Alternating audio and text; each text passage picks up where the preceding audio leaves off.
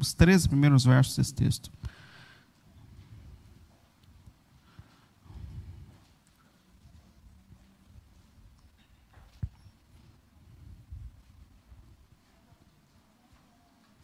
Salmo 51, a partir do verso 1. Tem misericórdia de mim, ó Deus, segundo a tua benignidade. Apaga as minhas transgressões, segundo a multidão das tuas misericórdias. Lava-me completamente da minha iniquidade e purifica-me do meu pecado. Porque eu conheço as minhas transgressões e o meu pecado está sempre diante de mim.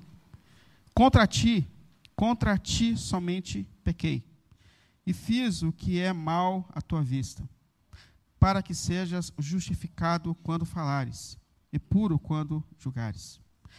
Eis que em iniquidade fui formado, e em pecado me concebeu a minha mãe. Eis que amas a verdade no íntimo, e no oculto me fazes conhecer a sabedoria. Purifica-me com o sopro, e ficarei puro. Lava-me, e ficarei mais branco do que a neve.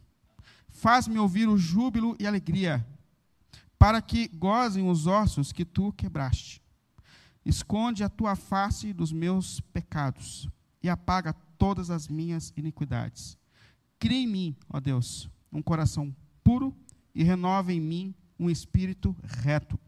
Não me lances fora da tua presença e não retires de mim o teu Espírito Santo. Torna a dar-me a alegria da tua salvação e sustenta-me com o espírito voluntário. Então ensinarei aos transgressores os teus caminhos, e os pecadores a ti se converterão. Amém? Vamos orar? Pai Santo e Eterno, mais uma vez nós nos colocamos aqui diante de Ti, Senhor. Te agradecemos por tudo que o Senhor tem feito mediante a Sua graça sobre a nossa vida, Senhor. Te agradecemos pelo privilégio que nós temos de concluir a nossa semana mais uma vez em Sua casa, Senhor. E nesse momento nós estamos diante da Sua palavra buscando a Sua direção sobre as nossas vidas, Pai. E nós consagramos, Senhor, esse momento mais uma vez a Ti, pedindo, Senhor, que mediante a Sua graça, a Sua misericórdia, o Senhor fale aos nossos corações, direcione as nossas vidas, Senhor, nesses minutos, e nos ajude a viver uma vida que glorifique o Teu nome, pelo nome santo de nosso Senhor Jesus, Pai, por Tua graça e bondade. Amém. Amém. Amém. Pode sentar, por favor.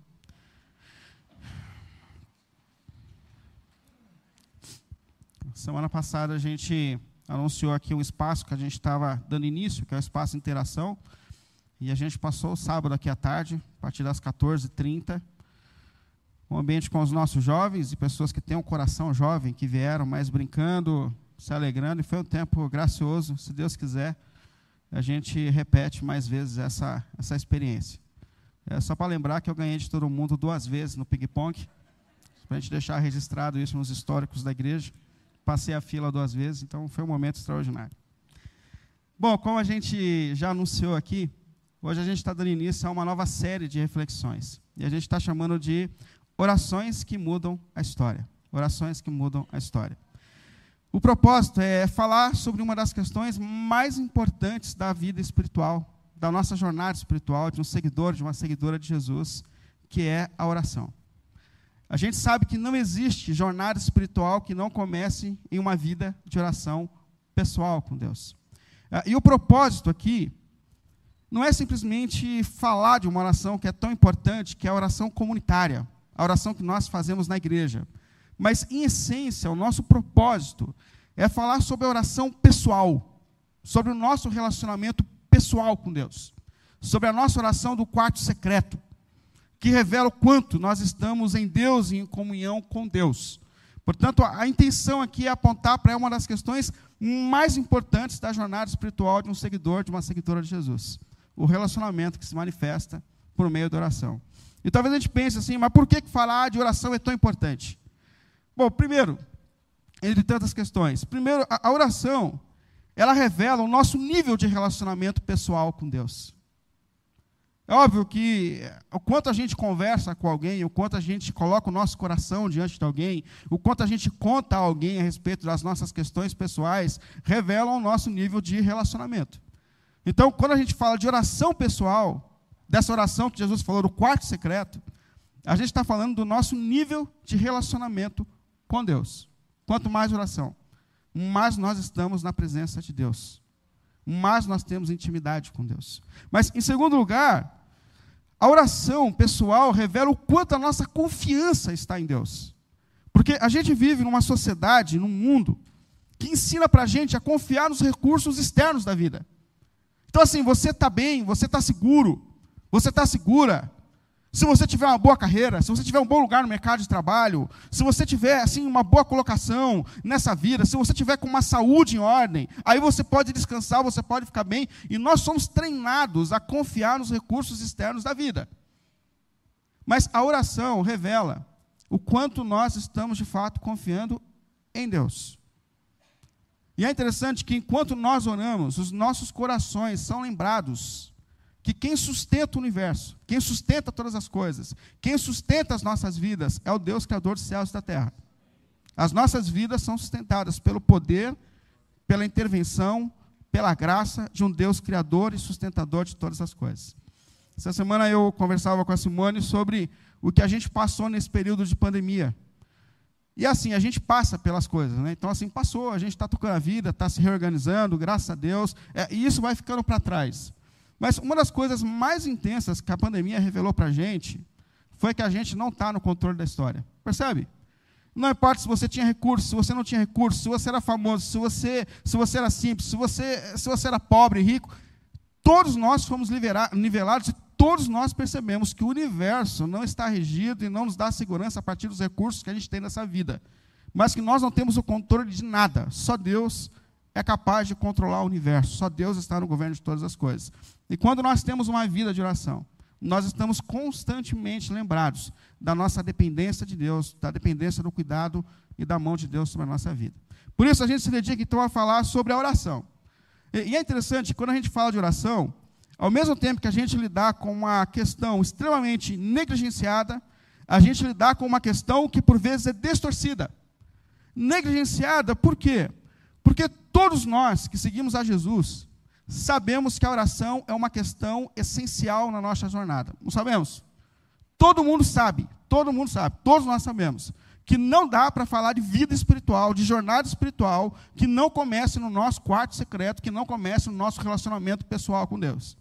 Mas, ao mesmo tempo, todos nós sabemos que nós oramos menos do que nós deveríamos orar. Não é verdade? E muitas das inquietações que regem a nossa vida, que regem a nossa história, são justamente o fruto de uma vida sem oração. As nossas ansiedades, as nossas inquietações. Há uma tendência na nossa geração de primeiro buscar um terapeuta, não que a gente não deva, mas por vezes a gente primeiro busca um terapeuta para depois falar com Deus a respeito das inquietações dos nossos corações, das nossas ansiedades, medos e questões que estão no nosso coração. Então, primeira coisa, é essencial, mas ao mesmo tempo é uma das questões mais negligenciadas na jornada cristã. Mas, ao mesmo tempo que a oração é tão importante, é também uma das questões mais distorcidas. Por quê? Porque muita gente só entende a oração a partir do momento de, de um movimento de mover Deus à realização pessoal. Muita gente não consegue entender a oração como um momento de relacionamento pessoal com Deus. Muita gente acha que a oração é, é sempre um caminho para que eu apresente os desejos do meu coração e, e, que, por meio da oração, eu consiga forçar esse Deus à realização daquilo que eu já defini na minha história, para a minha história, para o meu coração para a minha vida. Infelizmente. e eu não estou dizendo aqui, irmãos, que a gente não deva orar a respeito das nossas inquietações. Eu não estou dizendo aqui que a gente não deva colocar os desejos do nosso coração diante de Deus, porque nós devemos. Eu não estou dizendo aqui que a gente não deva orar e orar muito a Deus a respeito das nossas ansiedades, dos nossos sonhos, dos nossos planos. Não é isso que eu estou dizendo. Mas eu estou dizendo que, antes de tudo, a gente precisa entender que a oração começa no nosso relacionamento pessoal com Deus. Oração é relacionamento pessoal com Deus. Eu sou pai, e eu imagino meu filho crescendo ah, e meu filho, assim, saindo de manhã de casa e falando assim, pai, estou indo, tá? Então, assim, não esquece, não esquece de pagar minha faculdade, tá? Vence hoje, não é isso? Ah, Deus, inclusive, eu, eu, esse caminho da faculdade está meio perigoso. Se o senhor puder, assim, ficar de olho, assim, para não acontecer nada de mal comigo, entendeu? Ah, oh, pai, te amo, tá? Estou indo, Tchau. Aí quando eu volto, assim, no final do dia, meu filho chega no final do dia, ele passa por mim correndo e fala assim, pai, ó, deu tudo certo, valeu, obrigado, estou indo dormir. Você imaginou isso? Mas, por vezes, a gente está lidando com a oração nesse caminho simplesmente da petição, e não do relacionamento pessoal. E uma das coisas extraordinárias que Jesus ensinou a respeito para nós, a respeito da oração, é que a oração é relacionamento. A primeira expressão da oração no Pai Nosso é Pai. Pai é sentimento, é relacionamento pessoal com Deus. Portanto, é tão importante, mas é negligenciada e, por vezes, é distorcida no real propósito que Deus deu para a oração. Portanto, o que a gente quer falar nessa série é sobre a importância da oração na vida pessoal daqueles que se declaram seguidores e seguidoras de Jesus.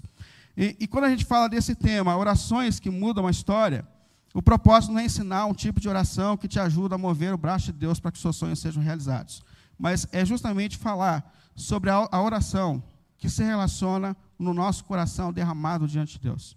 O propósito é olhar para a história de algumas pessoas que um dia derramaram seus corações diante de Deus e que foram transformadas por Deus enquanto buscavam o Senhor, enquanto buscavam a direção do Senhor. E a primeira reflexão que eu queria fazer é justamente nesse Salmo 51, que é a oração de Davi no momento em que ele cai em pecado. Se você acompanhou a gente, você viu que nós fizemos uma série é, com base na história do rei Davi. Vimos sobre altos e baixos da vida de Davi, inclusive até algumas pessoas vieram falar comigo e falaram, poxa, a gente podia ter falado mais sobre a história de Davi. Mas eu prefiro deixar um gosto de quero mais do que um gosto de não aguento mais. Então, deu uma pausa na história de Davi, quem sabe em algum momento a gente volta a falar sobre a história de Davi. Mas assim, paramos justamente naquele momento alto da vida de Davi. E nós vimos que foi justamente no momento da sua vida em que ele se sentiu confortável, que ele deixou de fazer a manutenção do seu relacionamento com Deus e que ele caiu no seu pecado e na sua fraqueza mais intensa. Ah, e quando ele toma consciência de si, quando ele é visitado pelo profeta Natan, e Natan fala: Davi, você tem noção do que você fez? Você tem noção da maneira que você está vivendo? E Davi tem uma consciência do seu pecado, tem uma consciência do seu erro. Davi sai dali e se joga aos pés de Deus. E ele busca o clamor, ele busca em clamor o perdão de Deus, a misericórdia de Deus sobre a sua vida e sobre a sua história.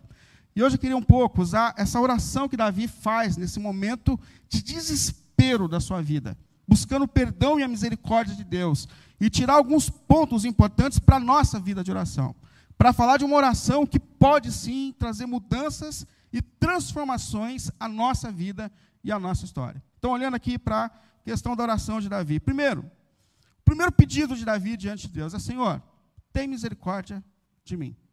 Tem misericórdia de mim. Sabe que esse pedido de misericórdia é o reconhecimento de quem sabe que não tem nada para oferecer. É uma postura diante de Deus. Davi está dizendo assim: Senhor, eu estou me aproximando do Senhor nesse momento, mas completamente consciente de mim mesmo. E eu não sou, eu não sou digno de nada. Eu não mereço nada. Na verdade, se eu, se eu fosse buscar alguma coisa de fato que eu merecia, eu sei que eu mereço o seu castigo. Eu mereço a morte.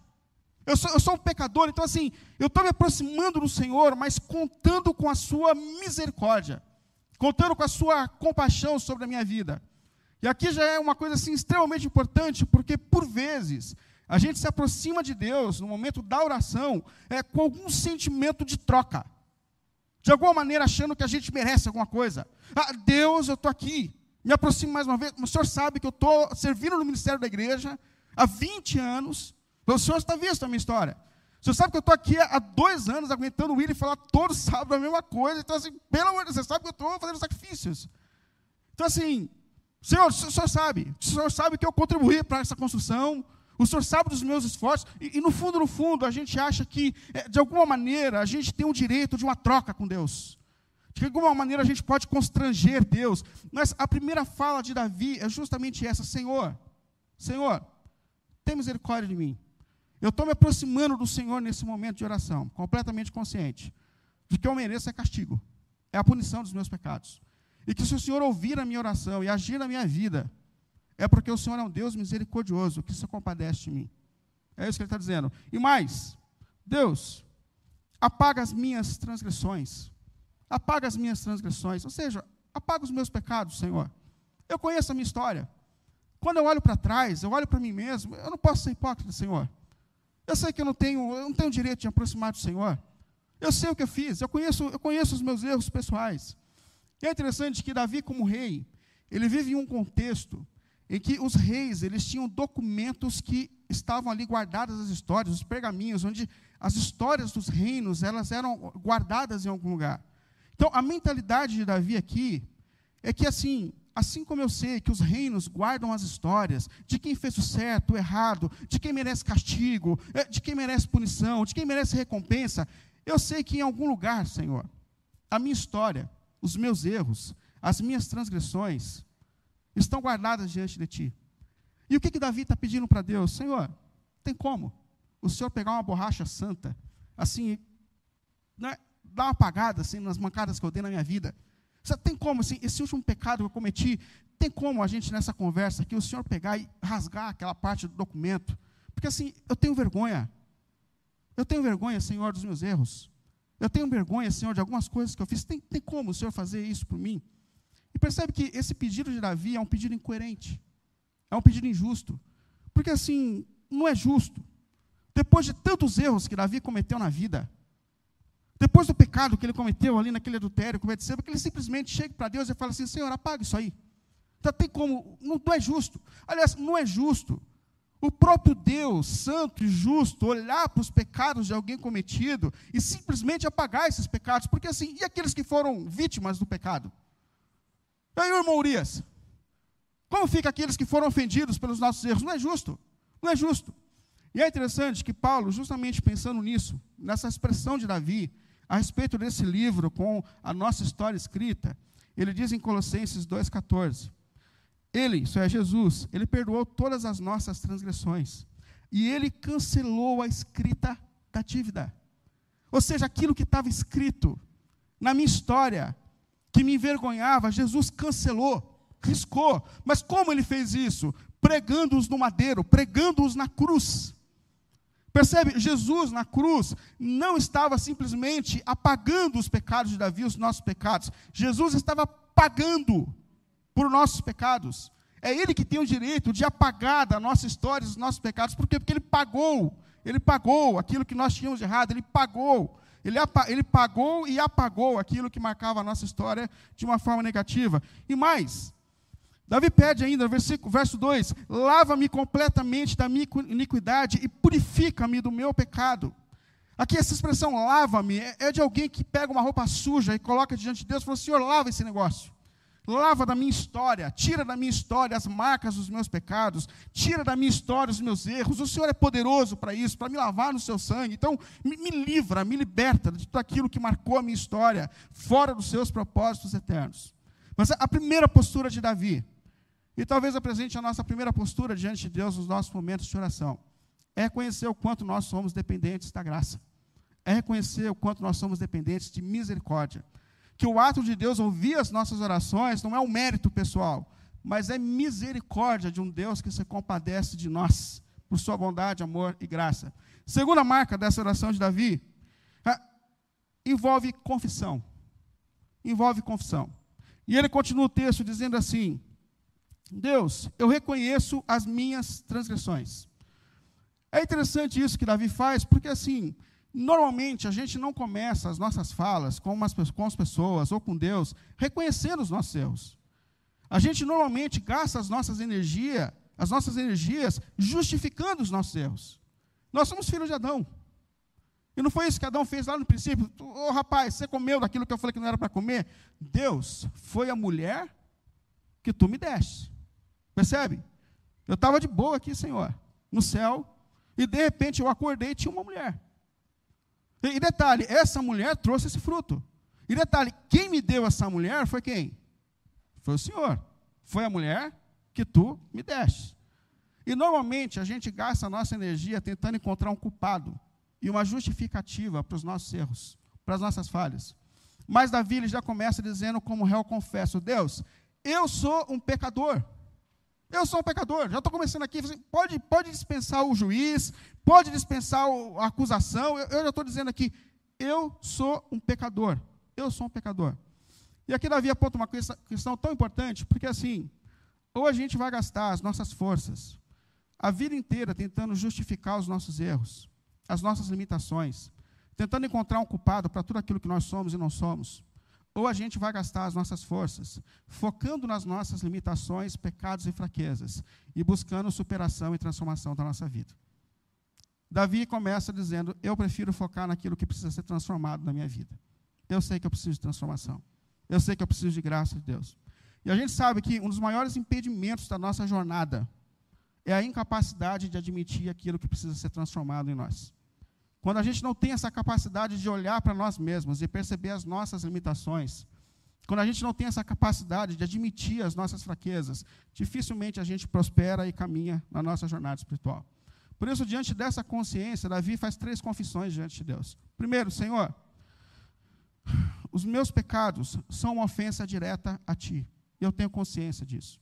Ele diz assim: contra Ti, Senhor, somente contra Ti pequei. Isso é tão tenso, porque assim, se a gente pensar na história de Davi, muitas pessoas foram alvo do pecado de Davi. Urias, Urias, o marido de Betseba, o cara era um soldado fiel, servia Davi, dava o melhor de si pelo reino de Davi. Davi ficou com a mulher de Urias, induziu a morte de Urias. Assim, o pecado de Davi é uma ofensa direta a Urias. O pecado de Davi é uma ofensa a Betseba, a mulher com quem ele cometeu adultério. Aí algumas pessoas dizem assim: ah, mas ela não devia estar bem no casamento, porque senão ela não teria. Não importa se ela estava bem ou não estava bem no, no, no, casamento, aquela mulher não era mulher dele. E ele acaba usando o poder que ele tem para induzir aquela mulher. Ah, ele comete um pecado sério contra Joabe, que é o líder do exército dele. Ele manda Urias para frente e fala: ah, coloca esse cara para morrer. E quando, quando Joabe aceita, sem ter talvez muita consciência do que Davi está tá, tá fazendo, ele se torna cúmplice de um pecado de Davi. Davi pecou contra a nação de Israel, porque ele usa o poder político que ele tem a seu próprio favor. E todas as vezes que alguém usa o poder político que tem a seu próprio favor, ele peca contra a nação, ele peca contra Deus. Então, assim, o erro de Davi é uma ofensa direta a várias pessoas. Mas Davi, antes de tudo, fala: Senhor, eu sei que eu pequei contra ti. Porque tudo aquilo que a gente faz fora do propósito de Deus é uma ofensa direta a Deus. Todas as vezes que eu trato mal a minha esposa, todas as vezes que eu faço negócios que eu não deveria fazer, é, usurpando o direito de alguém, todas as vezes que eu negligencio a educação do meu filho, todas as vezes que eu cometo um erro a alguém, machuco alguém, a minha ofensa, antes de tudo, é ao próprio Deus, é ao próprio Deus. Porque Deus é o Senhor da lei. É dele o propósito que existe para a vida. Portanto, a primeira atitude de Davi é reconhecer Deus. Eu sei que eu tenho ofendido ao Senhor. Eu sei que aquilo que eu fiz, os meus erros são uma ofensa direta ao Senhor. E segundo, Davi reconhece as desordens que estão embutidas na sua natureza. Porque ele fala assim: Deus, eis que iniquidade eu fui formado, e em pecado me concebeu a minha mãe. Um dia desses eu conversava com alguém que tem uma criança de um ano e pouco. E a criança, como toda criança, começou a fazer birra, se jogar no chão, se rebelar, dizer não, não. Né, ninguém ensina a fazer não. Não, não. Aí a gente estava conversando e a pessoa falou assim: Eu não sei se eu devo corrigir. Porque assim, é, começou com isso depois que foi para a escolinha. A, a, influência de outras crianças começou a influenciar o meu filho, e, e, a partir dessa influência externa, a criança começou a ficar desordenada. Então, assim, eu não sei se eu corrijo, tadinho. Até ganhar consciência do certo e errado. A Bíblia não fala sobre isso, irmãos. A Bíblia fala que o pecado está embutido na natureza humana. Criança não precisa de influências externas para começar a ser birrento e mal educado. Isso está embutido em nós. E é isso que Davi está dizendo aqui: Senhor, eu sei que eu não me tornei um pecador. Eu sei que eu sou um pecador. Existem desordens que estão embutidas na minha natureza. Existem forças que atuam dentro de mim, que me arrastam para a contramão daquilo que é o teu propósito. Percebe? Esse negócio está em mim. E eu preciso ser curado no mais íntimo do meu ser, porque assim, esse negócio está em mim. Está em mim, é da minha natureza. E terceiro, ele não só fala dessa natureza corrompida, mas ele diz assim: E eu sei que amas a verdade no íntimo, e no oculto faz-me conhecer a sabedoria. Davi está dizendo assim: Eu sei, Senhor, que essa natureza problemática faz com que eu cuide mais do lado externo da minha vida. Porque assim, desde Adão, a nossa preocupação sempre é em parecer bem principalmente nesse mundo que nós vivemos de redes sociais. Eu não estou dizendo que a gente não deva postar coisas nas redes sociais, cada um tem a sua vida, mas por vezes a gente vende em redes sociais uma vida irreal, Uma vida que não corresponde àquilo que nós estamos vivendo. É uma família perfeita, são sentimentos perfeitos, é um, filhos perfeitos, viagens perfeitas. A gente vende uma imagem. Vende uma imagem. Aí Davi se aproxima de Deus dizendo assim: Senhor, mas eu sei que o Senhor deseja a verdade no íntimo da minha vida. Ou seja, eu sei que o Senhor não se relaciona com o meu perfil no Instagram. O Senhor se relaciona com aquilo que eu sou no mais secreto da minha vida. O Senhor é o Deus que me conhece como ninguém me conhece. O Senhor é o Deus que me sonda. E eu sei que a transformação que o Senhor deseja na minha vida não começa do lado de fora, mas começa do lado de dentro da minha alma. Eu reconheço, Deus, como disse Paulo, nas lutas contra a carne, Deus, miserável ser humano que sou. Porque existem coisas que eu já não quero mais fazer, Senhor. Mas eu ainda continuo fazendo. Por quê? Porque existem forças que me arrastam na contramão do seu propósito eterno. E eu preciso ser transformado, mas transformado no íntimo no mais íntimo do meu ser, no mais íntimo do meu ser.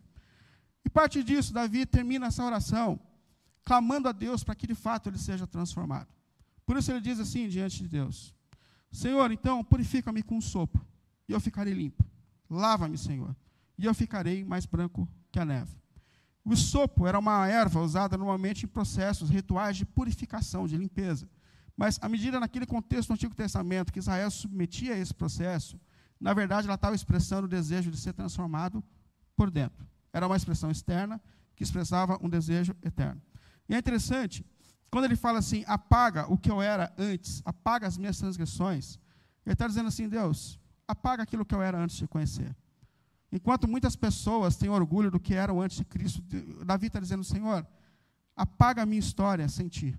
Apaga aquilo que eu fui antes de conhecer. O Senhor pode fazer isso. O Senhor pode fazer isso. E mais, faz-me, Senhor, ouvir um júbilo de alegria. Porque, assim, para que gozem os ossos que um dia tu quebraste. Sabe o que Davi está dizendo? Enquanto eu escondo meu pecado, Senhor, dentro de mim, há um peso que espreme a minha alma. Eu perdi a minha alegria. Eu perdi a minha satisfação com a vida. Enquanto eu estou escondendo aquilo que precisa ser transformado, e por um tempo da vida, Davi escondeu o seu pecado, Davi escondeu as suas transgressões, e ele está dizendo: enquanto eu escondi os meus pecados, existe um peso intenso sobre a minha vida, Senhor. Mas eu estou colocando diante de Ti para que esse peso saia e a alegria volte a fazer parte da minha vida, Senhor. Me liberta, me transforma. Eu estou colocando diante de Ti, e mais, apaga as minhas iniquidades, deleta, Senhor, da minha história, aquilo que eu fiz antes de Ti. E aqui ele faz alguns clamores mais intensos, que é assim: cria em mim, Senhor, um coração puro. Porque o Davi está dizendo assim: Senhor, eu posso hoje alcançar o perdão dos meus pecados, eu posso hoje, Senhor, por Sua graça, ser lavado, e de fato, todas as vezes que a gente coloca a nossa história diante de Jesus, o nosso pecado é apagado. Nós somos lavados no sangue do Cordeiro. Mas assim, se não houver uma ação sobrenatural de Deus no nosso coração, amanhã nós voltaremos a ser a mesma coisa. Então, assim, Deus atua de forma milagrosa no meu coração, na minha vida. Transforma a minha essência, Senhor. Da maneira que só o Senhor é capaz de fazer. Muda o meu coração. Ah, e não retires de mim o teu espírito. Porque assim, só o Espírito de Deus é capaz de transformar a nossa natureza corrompida pelo pecado. E por vezes, como disse o apóstolo Paulo, a gente vive tão distante da oração, tão distante do nosso quarto secreto, tão apegado às coisas externas, que a gente vai matando, sufocando o Espírito de Deus dentro de nós, e ele vai ficando murcho, murcho. Mas Paulo está dizendo, Davi está dizendo assim, irmãos, Deus, Deus dos céus e da terra, não deixa que o seu Espírito seja apagado na minha vida, deixa, meu Deus, por tua graça e misericórdia, que essa intervenção sobrenatural do teu Espírito em mim seja ativa, poderosa, ao ponto de realmente mudar esse coração que precisa ser transformado pelo teu poder. E ele fala do resultado dessa intervenção sobrenatural de Deus na sua vida. Ele fala: então ensinarei os teus caminhos aos pecadores. Percebe o que Davi está dizendo? Deus, quando a minha vida for transformada pelo poder do teu evangelho, eu serei uma testemunha viva do que o Senhor é capaz de fazer. Enquanto nós nos apegamos a questões externas, enquanto nós achamos que a mudança do mundo virá através de questões externas, maiores, externas, políticas, Deus está dizendo: Senhor, quando a minha vida, quando o meu ser for transformado pelo poder do Evangelho, eu sei que verdadeiras transformações podem acontecer nesse mundo. Quando eu me tornar parecido com Jesus, Quando eu me tornar um homem parecido com Jesus, uma mulher parecida com Jesus, aí sim, aí sim haverá mudança e transformação verdadeira nesse mundo. E Jesus ensina isso para a gente porque Jesus rejeita os tronos desse mundo. E Jesus começa no discipulado de 12 homens. 11 desajeitados, um traíra. Mas esses homens foram tão impactados pelo poder do Evangelho que eles mudaram a história. E é isso que Deus está ensinando, é isso que Davi está confessando. Deus, eu sei que quando a minha vida for transformada pelo poder do Evangelho, aí sim existirá mudança na minha casa, existirá mudança nos ambientes que o Senhor tem me colocado, existirá mudança na minha igreja. Quando eu, eu, eu for transformado no meu íntimo, aí sim eu serei uma manifestação viva do seu poder, da sua graça, da sua misericórdia. E eu queria fechar com três pontuações para a gente.